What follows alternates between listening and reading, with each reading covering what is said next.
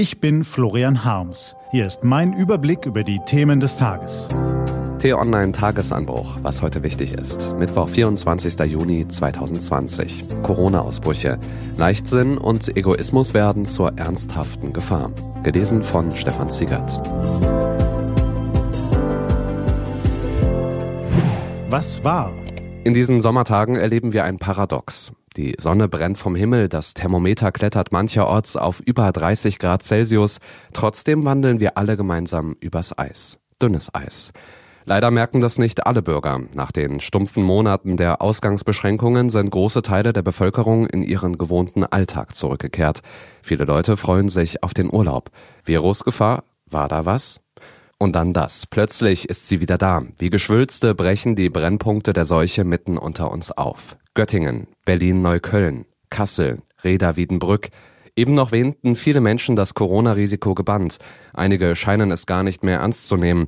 Sie stolzieren ohne Gesichtsmaske durch Supermärkte und U-Bahnen, hocken dicht gedrängt in Parks und Bars.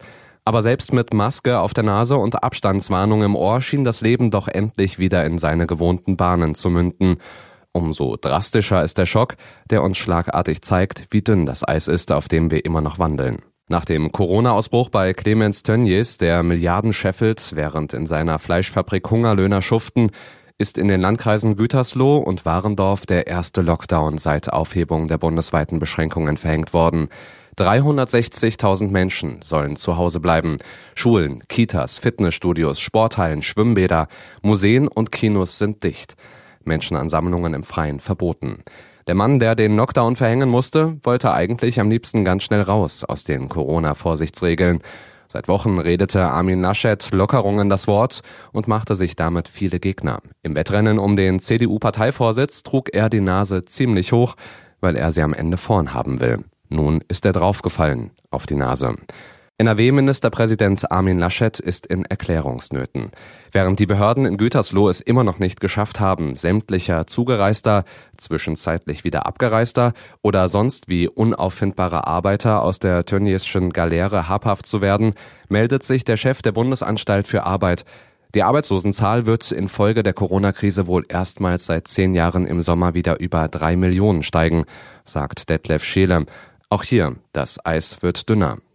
Falls sich Corona-Ausbrüche wie in Göttingen, Berlin, Kassel und Reda-Wiedenbrück nun häufen sollten, falls das Virus aus den Brennpunkten entwischt und im Urlaubsreiseverkehr von A nach B und C getragen wird, dann sind wir ganz schnell wieder da, wo wir Anfang März waren, im Zustand einer unkontrollierten Seuche.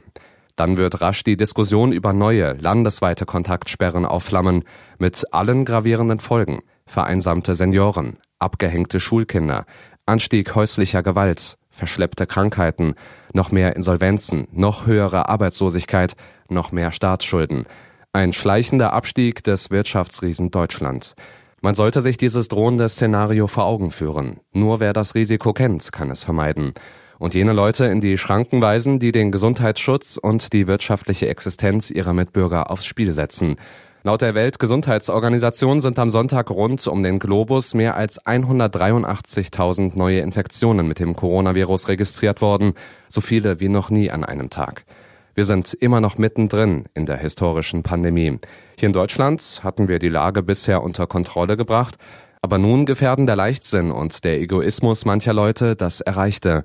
Lassen wir das nicht zu. Das Eis ist zu dünn. Was steht an? Die T-Online-Redaktion blickt für Sie heute unter anderem auf diese Themen. Heute marschieren auf dem Roten Platz in Moskau tausende Soldaten auf. Präsident Wladimir Putin holt die ausgefallene Militärparade zum Tag des Sieges am 9. Mai nach, obwohl das Coronavirus auch in Russland noch immer eine große Gefahr ist. Im Landtag von Nordrhein-Westfalen muss sich Ministerpräsident Laschet heute während einer aktuellen Stunde kritischen Fragen zu seinem Lockerungs-, Pardon- und Krisenmanagement stellen. Und in Istanbul wird das Urteil gegen den Weltreporter Denis Yücel erwartet. Die Staatsanwaltschaft wirft dem deutschen Journalisten absurderweise Propaganda für die verbotene kurdische Arbeiterpartei PKK sowie Volksverhetzung vor und fordert bis zu 16 Jahre Haft. Diese und andere Nachrichten, Analysen, Interviews und Kolumnen gibt's den ganzen Tag auf t-online.de. Das war der T-Online Tagesanbruch vom 24. Juni 2020, produziert vom Online-Radio- und Podcast-Anbieter Detektor FM. Immer auch zum Nachhören auf t-online.de-tagesanbruch. Ich wünsche Ihnen einen frohen Tag. Ihr Florian Harms.